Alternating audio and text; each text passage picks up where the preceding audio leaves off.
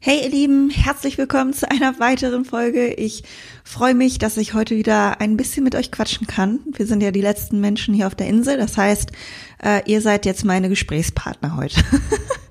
Nein, aber es ist wirklich lustig. Ähm, kurzes Feedback von wo aus ich spreche, wie ich euch immer update. Auch jetzt spreche ich noch von äh, Griechenland aus, aber wir sind sehr, sehr glücklich. Es ist alles gut.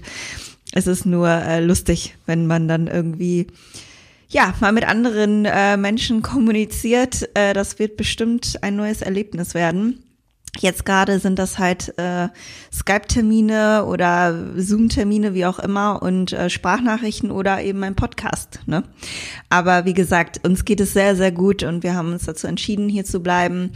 Äh, der einzige negative Punkt ist, dass wir unsere Familie nicht sehen werden dieses Jahr an Weihnachten, aber es ist äh, ja für allen das Beste, für alle das Beste so, weil wir hier einfach auch besser von hier aus arbeiten können und wissen, dass wir von hier aus auch äh, dann wieder in ein anderes Land fliegen können, ob das jetzt dann Deutschland ist oder die USA. Und in Deutschland ist es uns gerade einfach ein bisschen zu vage und wir haben auch hier jetzt eben ja eine Unterkunft, wo wir wohnen können und deswegen bleiben wir jetzt erstmal hier. So, und jetzt möchte ich euch gar nicht weiter damit zu quatschen. Ich hoffe, dass ihr mit eurer Family feiern könnt, dass ihr ein schönes Weihnachten habt, auch wenn es weniger Personen sind, die zusammenkommen und äh, hoffe, dass ich euch mit diesem Podcast noch etwas Schönes auf die Ohren zaubern kann und damit starten wir jetzt auch direkt.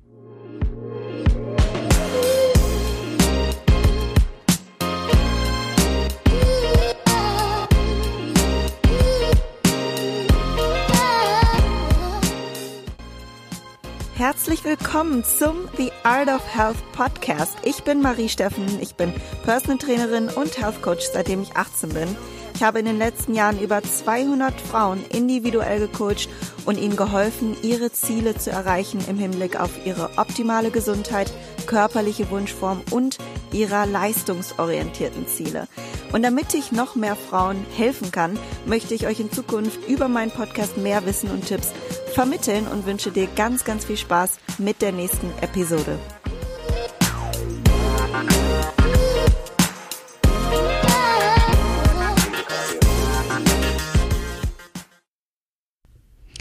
Ja, wie der Titel es schon erahnen lässt, geht es wieder um unser Gehirn. Ihr habt mir super schönes Feedback gegeben auf meine letzte Podcast-Folge und es gibt noch so viel, was ich darüber erzählen könnte und was ich gelernt habe und ja, worüber ich sprechen möchte und auch selber noch weiter lernen möchte. Deswegen habe ich mir überlegt, noch eine beziehungsweise zwei weitere Folgen darüber zu machen. Und ähm, ja, dann habe ich irgendwie das Gefühl, dass wir dieses Thema ansatzweise im Detail durchgegangen sind und dass es dann auch wirklich euch hilft und ich so das losgeworden bin, was ich wichtig finde, was dieses Thema angeht. Und das ist so essentiell für jeden, weil jeder kann seine Gedanken irgendwo optimieren und es geht darum nicht nur, dass man versucht, immer perfekt zu sein. Im Gegenteil, das werde ich auch noch ansprechen im Laufe des Podcasts, sondern zu erkennen, was ist eigentlich Bullshit in meinem Kopf, den ich mir da manchmal einquatsche. Und äh, ja, das erinnert ihr euch bestimmt noch mal an den letzten Podcast. Da habe ich darüber gesprochen, wie Fehlmeldungen entstehen, was Fehlmeldungen sein können und äh, meine Erfahrungen damit und was ich aus meiner Therapie damals gelernt habe. Und daran möchte ich, wie gesagt, nochmal anknüpfen. Wir werden das einfach nochmal im ja, stärkeren Detail besprechen und heute möchte ich auch gerne auf die Teilbereiche des Gehirns zu sprechen kommen. Es wird so wieder ein bisschen ja biologisch, möchte ich sagen. Ich äh, werfe nochmal so ein paar wilde Begriffe hier in den Raum und erkläre so ein bisschen, aber das ist essentiell, finde ich, um wirklich zu verstehen, wie unser Gehirn funktioniert. Denn nur wenn du verstehst, wie alles funktioniert, das, das schafft alleine schon Distanz zu deinen Fehlmeldungen und wie du sie bewertest und wie du damit umgehst. Und ähm, dann in der nächsten Folge wird es darum gehen, sie zu erkennen. Also das wir unser Gehirn verstehen und verstehen, welche Gehirnbereiche sind eigentlich wann aktiv, ist die Basis zum Erkennen der Fehlmeldung. Und das ähm, genau, da gehe ich heute so ein bisschen drauf ein. Also nochmal als kleine Zusammenfassung von dem letzten Podcast, wobei ich trotzdem empfehle, wenn du den noch nicht gehört hast, dass du mal reinhörst, weil das dann auch wieder, ja, ich sag mal, die Vorstufe ist von diesem Podcast, um das auch noch mal besser zu verstehen. Ähm, da haben wir gelernt, dass unser Gehirn Schaltkreise bildet, um effizienter zu sein und Prozesse bewusst ablaufen lassen zu können. Und diese Schaltkreise bilden sich durch das Wiederholen von bestimmten Handlungen auf bestimmte Situationen und verstärken sich dadurch. Das heißt, je öfter du etwas unternimmst in einer bestimmten Situation oder als äh, Antwort auf ein Gefühl oder ne, ein Gedanke, welche du hast, desto mehr verstärkt sich auch diese Handlung, die du immer wieder ausführst. Und es können eben auch schlechte Handlungen sein. Darüber sprechen wir natürlich primär. Handlungen, die unerwünscht sind, die wir loswerden wollen. Gewohnheiten, die wir loswerden wollen. Und unser Gehirn bildet tatsächlich Schaltkreise, damit es effizienter arbeitet. Das habe ich im letzten Podcast vor allem ähm, angesprochen und da den Quantenzeno-Effekt erklärt und all diese wilden Begriffe, die ich euch, äh, mit denen ich euch konfrontiert habe. Aber das ist auch so spannend, also dass es überhaupt Wissenschaftler gibt, die das Ganze erforscht haben und dass es wirklich so ist und dass unser Gehirn da so so eine Funktion überhaupt entwickelt hat, das finde ich einfach so faszinierend. Und ähm, ja, diese Fehlmeldungen, die können meistens sind die schon in der Kindheit irgendwo verwurzelt. Also irgendwelche Gedanken über dich selbst oder manche nennen das auch Glaubenssätze.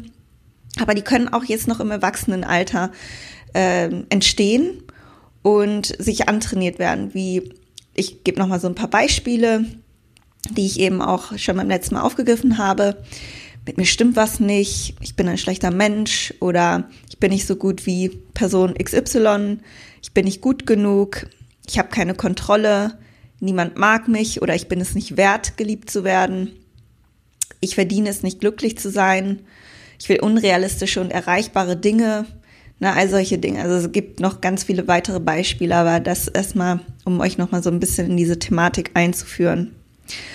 Und diese Fehlmeldungen und Gedanken über sich oder andere sind nicht wahr. Und deshalb nennen wir sie ja auch Fehlmeldungen. Oder wie meine Therapeutin es Junk News genannt hat. Das finde ich auch immer gut, weil es tatsächlich Junk ist. Also es kommen ja ganz, ganz viele Gedanken über den Tag, die wir nicht kontrollieren können. Und natürlich ist davon auch mal ein Abfallprodukt da. Und dabei kann es sein, dass wir uns auf einen Gedanken oder einen Gefühl extrem stützen und das analysieren und auseinandernehmen und dadurch verstärken wir diesen Kreislauf und glauben, dass diese Fehlmeldung wahr ist. Und deshalb fühlt sie sich auch so echt an.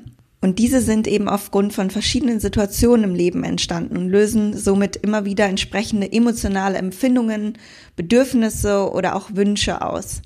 Angenommen, du hast damals in der Schule, als du dich gemeldet hast, wurdest du einmal ausgelacht. Und diese Verknüpfung zeigt sich dann auch in deinem weiteren Leben als erwachsene Person bei ähnlichen Situationen. Und von jetzt an hast du immer Angst, irgendwo vorzusprechen oder totale Panikattacken und du weißt irgendwie gar nicht wieso. Oder eben ähnliche Situationen, wo du extrem Angst hast und panisch bist. Oder du hast Anerkennung damals immer durch Fleiß bekommen und das hat sich bisher immer bestätigt, dann mehr Anerkennung zu bekommen, wenn du auch fleißiger warst. Also für dich hat es dann Sinn ergeben und plötzlich hast du dich im Laufe der Zeit dahin entwickelt, Dinge immer absolut hundertprozentig perfekt und over the top machen zu wollen, um weiter diese Anerkennung zu bekommen und dich dadurch zu oder darüber zu identifizieren. Und du denkst, dass man bestimmte Dinge von dir erwartet, nach der aber gar keiner gefragt hat oder ein, ein letztes Beispiel noch, weil deine Eltern sich zum Beispiel damals getrennt haben, du dich immer um deine Schwester gekümmert hast, weil deine Mutter vielleicht nicht so viel Zeit hatte, bist du immer diejenige gewesen, die für andere Dinge macht und sich selbst aber viel zu stark zurückstellt und dadurch sehr unzufrieden im Leben bist. Oder mit deinem Körper unzufrieden bist oder mit deiner Gesundheit oder du hast dir irgendwelche anderen ungesunden Gewohnheiten angeeignet, die diese Leere in dir oder dieses Bedürfnis, auch mal Dinge für sich zu tun, kompensieren. Diese Ursachen, die ich genannt habe, solcher Fehlmeldungen, das sind nur Beispiele und die sind auch nicht immer zu rekonstruieren. Es kann durchaus sein, dass bei dir nichts in der Kindheit vorgefallen ist oder du dich auch an kein bestimmtes Ereignis erinnern kannst. Manchmal weiß man auch solche Sachen gar nicht mehr, weil unser Gehirn auch hier einen Schutzmechanismus hat, wenn etwas Traumatisches vorgefallen ist, dass man meistens gar nicht mehr weiß. Man kann sowas in einer analytischen, tiefenpsychologischen Therapie herausfinden. Sowas zum Beispiel macht mein Papa. Aber ich glaube nicht, dass das immer der Fall sein muss oder dass man immer das herausfinden muss, um auch die Probleme zu lösen. Aber es kann natürlich hilfreich sein, vor allem bei sehr offensichtlichen Sachen oder Dingen, die man bewusst verdrängt, wie auch immer. Ne? Da muss man natürlich mit einem Therapeuten drüber sprechen und das professionell herausfinden und bearbeiten. Aber man kann natürlich mal versuchen, selbst Rückschlüsse zu ziehen. Wenn du zum Beispiel irrationale Ängste hast, dann könntest du überlegen, was ist dir denn mal irgendwann in deinem Leben passiert, welches diese Angst ausgelöst haben könnte. Das kann einem einfach helfen, wie gesagt, zu verstehen, dass diese Situation nicht mehr da ist und keine wirkliche Bedrohung mehr für dich darstellt. Und dazu möchte ich sagen, es gibt auch vererbbare Traumata. Das heißt jetzt nicht, dass einer von euch das unbedingt hat, aber es gibt es. Das bedeutet, das liegt gar nicht bei dir, diese Ursache, diese Situation, die vorgefallen ist, sondern vielleicht bei deiner Mutter oder bei deinen Großeltern. Letztlich möchte ich euch damit einfach nur so ein bisschen zum Nachdenken anregen, aber seid jetzt nicht frustriert, wenn ihr nicht selbst irgendwie was findet, eine Ursache oder irgendwas, was bei euch los war. Das muss nicht immer so sein und es gibt wirklich viele Ursachen, die man auch selbst gar nicht entdecken kann. Und bei extremen Angststörungen empfehle ich da dann natürlich nicht selbst einen Haken hinzusetzen, sondern tatsächlich einen Therapeuten aufzusuchen, der das mit dir zusammen bearbeitet und äh, ja, letztlich gibt es auch etwas dazwischen, ne? zwischen absolut glücklich und rein und nur positiven Gedanken und extremen Angststörungen oder anderen psychischen Erkrankungen. Und ich denke, das betrifft einfach die Mehrheit. Also ich glaube, die wenigsten sind komplett glücklich und haben nur reine Gedanken, nur positive Gedanken und sind makellos. Und dann gibt es eine Handvoll, die psychische Erkrankungen haben, aber es gibt eben auch ganz viele dazwischen und wir wollen ja auch das Beste aus unserem Leben herausholen, oder? Und wenn wir ständig mit Lügen im Kopf, also unnötigen Lügen im Kopf durch die Weltgeschichte rennen, kann das nicht funktionieren, das Beste aus unserem Leben herauszuholen. Und deshalb ist es jetzt an der Zeit, für alle Beteiligten diese schlechten Gewohnheiten zu durchbrechen.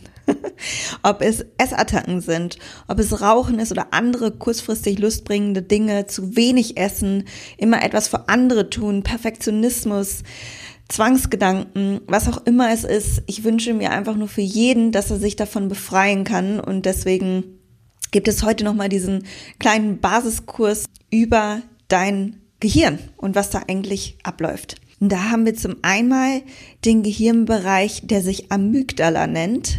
Ihr habt den Begriff vielleicht schon mal gehört, denn diese ist an der Entstehung von Angstgefühlen und körperlichen Reaktionen wie beschleunigter Herzschlag oder Gefahrenbewertung verantwortlich und sendet auch diese entsprechenden Signale dafür. Dann haben wir die Insula und die entzeugt instinktive Reaktionen wie Furcht oder so, so ein Gefühl wie einen Stein im Magen haben oder ähnliche Empfindungen. Und diese beiden Bereiche werden zusammen mit dem singulären Kortex aktiviert, der das Gefühl von etwas stimmt hier nicht erzeugt. Und man hat diesen Bereich insgesamt auch als Oh Mist Zentrum zusammengefasst. Und das kann man sich eigentlich ganz gut merken. Also zusammengefasst kann man den singulären Kortex mit der Amygdala und der Insula oder Insula als Warnzentrum definieren. Und in dem Buch, auf welches ich mich beziehe, und ich euch auch am Ende nochmal wärmstens empfehlen möchte, wird das Zentrum auch als O-Nein-Zentrum zusammengefasst. Also immer wenn das aktiv ist, dann schaltet euer Gehirn Oh nein und ihr habt ganz viele unwahre Gedanken und ganz viele Sorgen oder irgendwelche falschen Fehlmeldungen eben. Und das löst dann extrem unangenehme Empfindungen aus. Und in diesem Zustand würden wir fast alles tun, um diese Empfindungen loszuwerden. Und daher kommt es dann immer wieder zu diesen ungesunden bisherigen Verhaltensweisen, die wir uns als Beruhigung antrainiert haben. Und damit ist alles gemeint, was wiederholte Gedanken, Handlungen oder auch Passivität tatsächlich umfasst. Also alles, was wir tun, was von Fehlmeldungen ausgelöst wird und dich davon abhält, dich auf die für dich positiven Dinge und Ziele zu konzentrieren. Passivität ist deshalb auch mit inbegriffen, weil es auch Menschen gibt oder bestimmt jeder von uns irgendwo auch Vermeidungsstrategien einsetzt, ähm, die uns auch gar nicht immer so bewusst sind, wo wir vor allem auch im nächsten Podcast nochmal drauf zu sprechen kommen.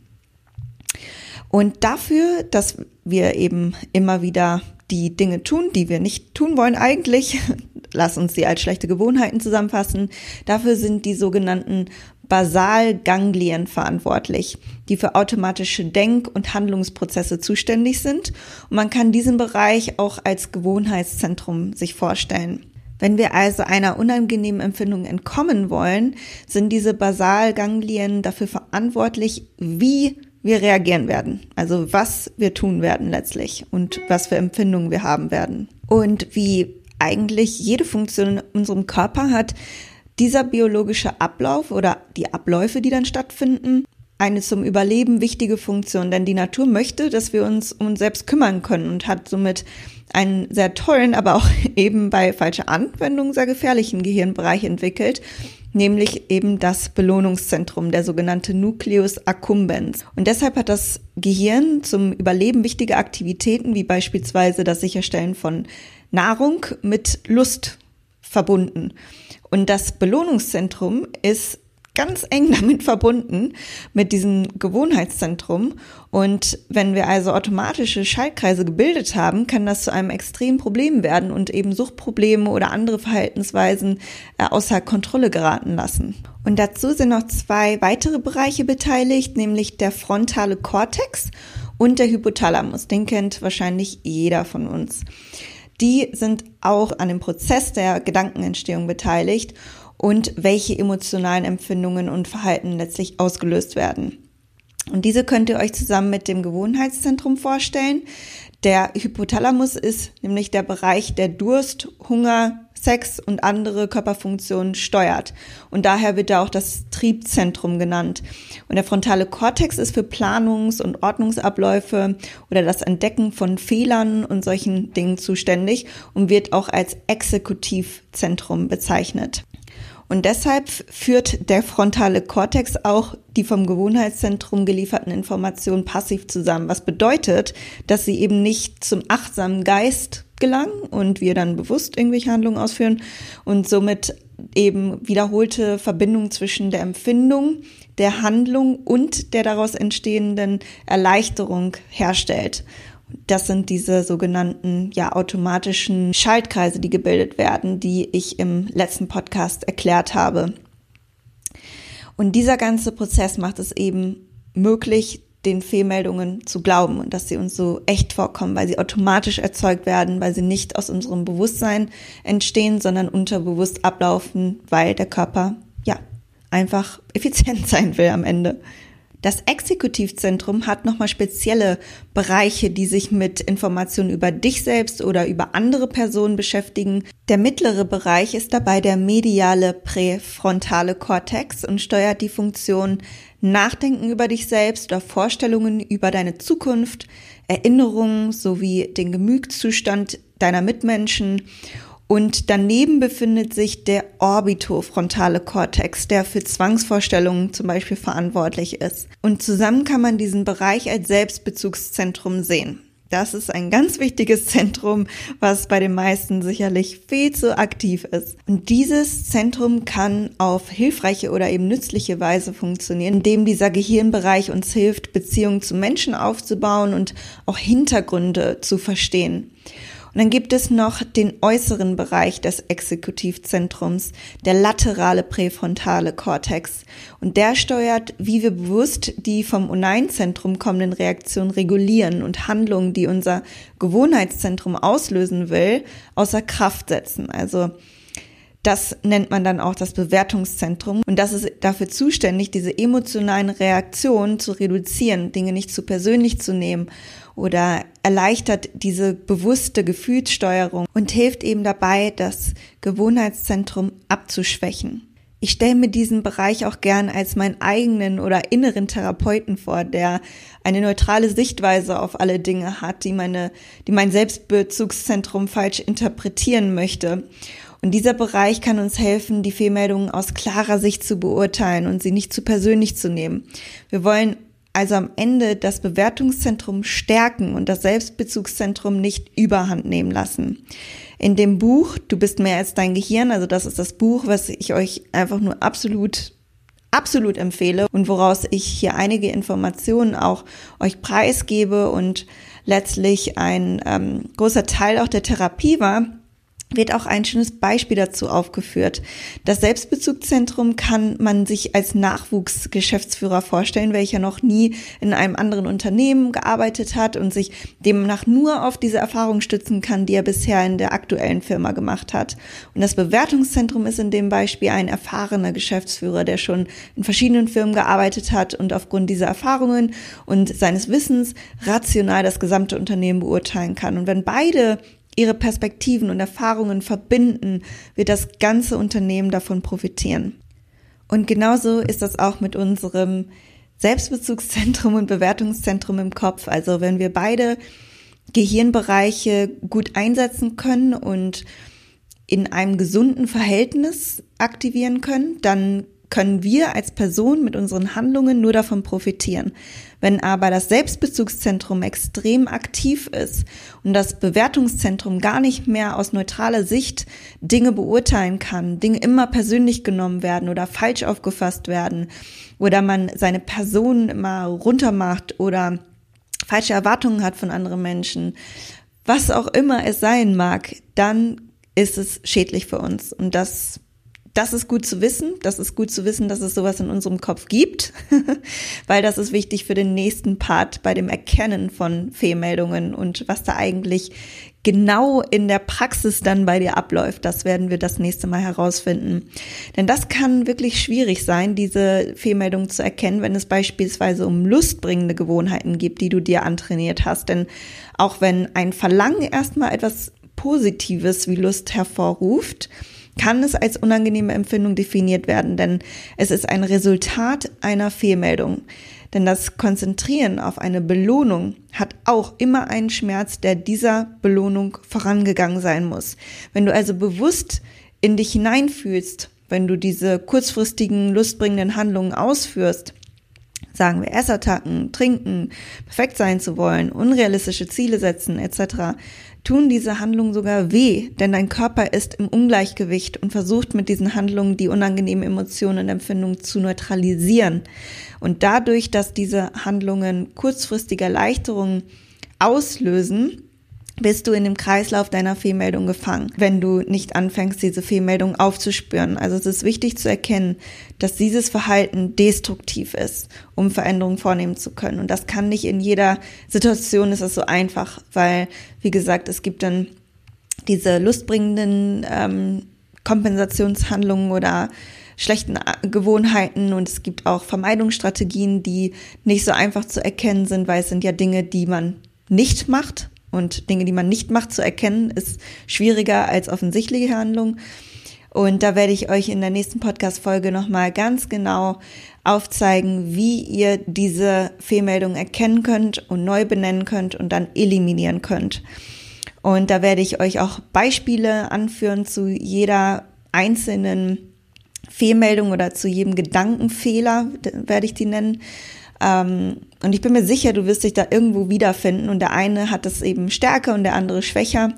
Aber ich denke, davon können viele profitieren. Ich wünsche es mir und ähm, das war heute erstmal so die Basis für die ganzen Denkfehler, die ich euch in dem nächsten Podcast dann aufführen werde. Und ich verspreche euch, dass dann auch keine biologischen Prozesse mehr erklärt werden und keine äh, spanischen beziehungsweise besser gesagt lateinischen Begriffe reingeworfen werden. Aber ich habe das Gefühl, dass ihr eigentlich sehr, sehr wissbegierig seid und dass ihr auch immer daran interessiert seid, diese ganzen Prozesse zu verstehen und da diesen ja wissenschaftlichen Hintergrund auch kennt, zumindest mal gehört habt, da das hilft einem, wie gesagt, diese Distanz auch dahin zu schaffen, diese erste Distanz zu den Fehlmeldungen und dass es eigentlich nichts ist, was auf der Wahrheit beruft, sondern eigentlich ein chemischer Prozess ist, der in einem Kopf stattfindet.